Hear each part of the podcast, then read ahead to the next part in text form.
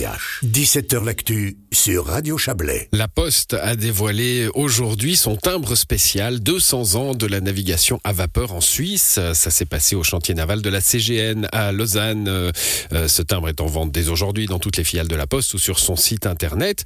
La CGN honorée bien sûr hein, d'avoir été choisie pour la présentation de ce timbre spécial. On en discute avec vous, Benoît Gaillard. Bonsoir. Bonsoir. Vous êtes le président euh, de la CGN. C'était le 18 juin 1823, hein, il y a bientôt 200 ans, donc ça sera au mois de juin. Euh, c'était avant le chemin de fer, c'était avant la voiture, évidemment, à, vapeur, euh, enfin les premières voitures à moteur. le bateau, précurseur de, de, de, cette entrée dans l'ère industrielle, finalement. Oui, c'est juste, et c'est un aspect de l'histoire des transports en Suisse qui n'est pas toujours connu. C'est sur le lac Léman que s'était lancé le premier bateau euh, motorisé à vapeur euh, de l'histoire de la Suisse. Et c'est vrai qu'il a à la fois ouvert une ère industrielle, c'est-à-dire que Ensuite, il y a toute une industrie de la machine à vapeur, du bateau aussi, qui s'est développée en Suisse. Il a aussi ouvert une ère importante pour les transports. lorsque ce bateau, qui s'appelait le Guillaume Tell, a été mis en service, il a raccourci le temps de trajet entre Lausanne et Genève de manière euh, très importante, même si ça paraît un peu particulier aujourd'hui. On faisait euh, un jour en diligence entre Lausanne et Genève. Grâce au bateau, on ne faisait plus que, que 4 heures et demie. Donc c'est vrai que euh, ça a marqué finalement en partie l'entrée de la Suisse dans l'époque moderne avec des transports euh, beaucoup plus efficaces entre les différents points, en l'occurrence du lac. Alors la CGN est arrivée 50 ans plus tard, hein, puisqu'on célèbre aussi cette année les 150 ans de, la CGN, la Compagnie Générale de Navigation. Euh, mais ce, rappel que vous nous faites, hein, 4 heures en bateau, 4 heures et demie, et, un jour en diligence, ben ça, c'est raccord finalement avec le, le rôle de service public. On parlera de la flotte Belle Époque, bien sûr, mais le rôle de service public d'une compagnie de navigation sur le lac Léman aujourd'hui, euh, avec toutes, euh, euh, bah, toutes les vertus qu'on peut trouver au fait de limiter le nombre de voitures, etc. Tout à fait. Alors on fait, on fait concurrence à, des diligences modernes, c'est les voitures. et on fait concurrence plus exactement sur Lausanne-Genève. Je crois que les gens qui nous écoutent savent que entre temps est arrivé encore un autre acteur qui est le train, qui est, aussi plus rapide. mais c'est vrai que entre les deux rives du lac, euh, la CGN finalement poursuit une mission qui avait été entamée il y a 200 ans par le bateau Guillaume Tell, il y a 150 ans au moment de la fondation de la CGN, qui était finalement de permettre des transports là où auparavant ils étaient extrêmement longs, parfois dangereux, euh, relativement dépendants aussi de, facteurs compliqués comme le passage des frontières, euh, etc. Donc c'est vrai que nous voulons célébrer nos 150 ans non pas en disant simplement voilà on regarde notre histoire, mais en montrant qu'en réalité, cette histoire, elle vit encore aujourd'hui. Vous l'avez mentionné, on a des bateaux Belle Époque qui sont euh, en circulation, qui sont en on va, on va, on va y venir, au, on va y venir au bateau Belle Époque. on va... De l'autre côté, on continue à être finalement un acteur de transport public euh, très important, euh, comme l'était déjà il y a 200 ans le, le, Guillaume Tell, et puis il y a 150 ans les premiers bateaux de la CGN au moment de la naissance de la compagnie, qui était une fusion en fait de trois compagnies actives sur le Léman. Alors justement, avant de venir à, cette flotte Belle Époque, euh, euh, ben, on, célèbre finalement avec ce timbre alors, et, et, ses anniversaires l'entrée de la Suisse, mais du monde occidental aussi dans l'ère de la vapeur, des énergies fossiles dont on a tant de peine à sortir aujourd'hui. Est-ce que la CGN d'aujourd'hui fait des efforts à cet égard? Alors la CGN d'aujourd'hui fait des efforts à la fois pour conserver ce patrimoine euh, de la vapeur, et puis c'est vrai, elle fait des efforts pour essayer, euh, dans la mesure du possible, de décarboner aussi euh, son, sa flotte. On installe sur nos bateaux des dispositifs qui permettent de réduire la résistance à l'eau, donc un tout petit peu la, la consommation.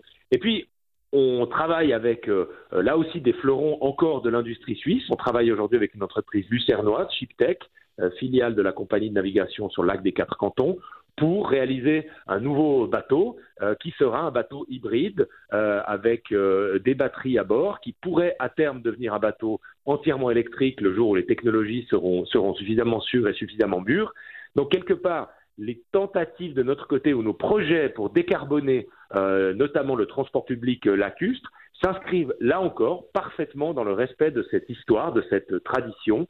À l'époque, euh, être pionnier, c'était euh, finalement mettre une machine à vapeur sur un bateau tout en bois et puis lui faire faire Lausanne-Genève. Aujourd'hui, être pionnier, c'est travailler avec les fleurons de l'industrie suisse et essayer de préparer la voie à un bateau de transport public qui traverserait le lac du nord au sud et du sud au nord sans produire aucune émission. C'est effectivement notre ambition et nous faisons déjà quelques pas dans cette direction. Bon, si je comprends bien, dans 200 ans, vous aurez un timbre de première navigation entièrement électrique de transport public sur le lac Léman. Alors, nous allons mettre à l'eau cette année le premier navire euh, hybride électrique euh, diesel euh, de l'histoire du Léman pour le transport public. Donc, c'est vrai qu'on fait un pas d'ores et déjà cette année. Nous espérons dans les mmh. prochaines années faire effectivement ce qui méritera d'être ensuite commémoré dans un timbre, c'est-à-dire mettre à l'eau un bateau d'une manière ou d'une autre qui soit entièrement décarboné. Je ne peux pas vous donner la date, vous savez voilà. que ça sera peut-être un peu plus que 200 ans. On l'a bien compris. C'était un peu 205 ans. Allez. Voilà, 205 ans. Bah, allez, on prend le pari avec vous, ça serait bien. Euh, un, un, retour un peu sur euh, sur cette flotte Belle Époque. Hein. Évidemment, elle est le elle est le fleuron de la flotte. Elle est euh, euh la vocation de transport public également, mais aussi une vocation euh, touristique. et puis alors celle-là, il faut la il faut la chouchouter, la rénover, la maintenir. Et, et vous l'avez rappelé aujourd'hui, ça n'a pas été toujours une évidence. Hein. aux années 90, on se disait bon, écoute cher ces machins. Alors écoutez, euh, oui, euh, effectivement, dans le cadre de quelques recherches, euh, moi je me suis aperçu que dans les années 1990, au Grand Conseil vaudois par exemple, je ne vais pas citer les personnes, ce serait un peu désagréable, mais il s'est trouvé quelques députés pour trouver que bon, oui, il faut garder une trace de cette époque, mais enfin, deux, trois bateaux, ça devrait suffire, et puis les autres, ma foi, mieux vaut récupérer le fer, l'acier, etc., et puis les, les, démantibuler. Heureusement, cette voie n'a pas été suivie. Euh, il y a eu un engouement très important qui s'est euh, euh, lancé au début des années 2000 autour de la BVL, avec la figure notamment de M. Maurice Descopet, qui a finalement à la fois rassemblé de l'argent de privé, mais aussi sensibilisé très fortement l'opinion et les pouvoirs publics, ce qui fait que nous abordons cette année les 150 ans de la compagnie avec une flotte de rien moins que sept bateaux Belle Époque en état de naviguer. Cinq sont encore à vapeur. Deux ont été remotorisés en, diesel euh, dans la période qui a suivi la Deuxième Guerre mondiale. Euh, c'est une des plus grandes flottes Belle Époque encore en circulation euh, du monde. Et puis, nous espérons bien la mettre en, valeur lors de ce 150e anniversaire qui s'ouvrira avec le début de la saison touristique, des portes ouvertes sur notre chantier et puis deux, trois autres surprises au mois d'avril. Oui, et ça, euh, on aura l'occasion d'en reparler. Juste un mot là, puisque on parle de, ces rénovations euh, qui n'ont pas été toujours une évidence. Les, premiers bateaux, là, ceux de 1823, alors on, sait bien qu'ils flottent plus sur le lac en tout cas, mais on en a des traces, on a, on a des documents, j'imagine. Alors il y a beaucoup de documents, il y a des associations extraordinaires, des institutions qui font un très beau travail là autour, l'association Patrimoine du Léman, le musée du Léman euh, à Nyon, dont je recommande d'ailleurs la, la visite. Il y a beaucoup de. D'ailleurs, on voit sur le timbre en question une magnifique gravure d'époque. Euh, relativement, euh, c'est une interprétation assez libre hein, euh, de, de, de, ce qu'était de ce qu'était le, le, Guillaume Tell. Et puis il y a effectivement beaucoup beaucoup de, de documentation. Ce qui manque un peu, c'est la documentation plus industrielle, plus euh, technique. Là, on n'avait pas forcément l'habitude de toujours consigner par mmh. écrit tout ce qu'on faisait. Et puis malheureusement, alors je ne suis pas plongeur, je ne suis pas spécialiste, mais je crois qu'il ne reste plus grand-chose, même des, quelques épaves, des bateaux qui avaient pu couler euh, à l'époque. C'était euh, principalement fait euh, de bois, de matériaux relativement peu durables. Et donc, c'est vrai qu'il n'y a plus beaucoup de traces physiques.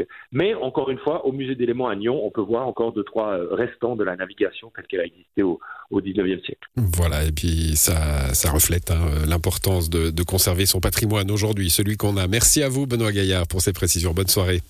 Merci, à bientôt, au revoir.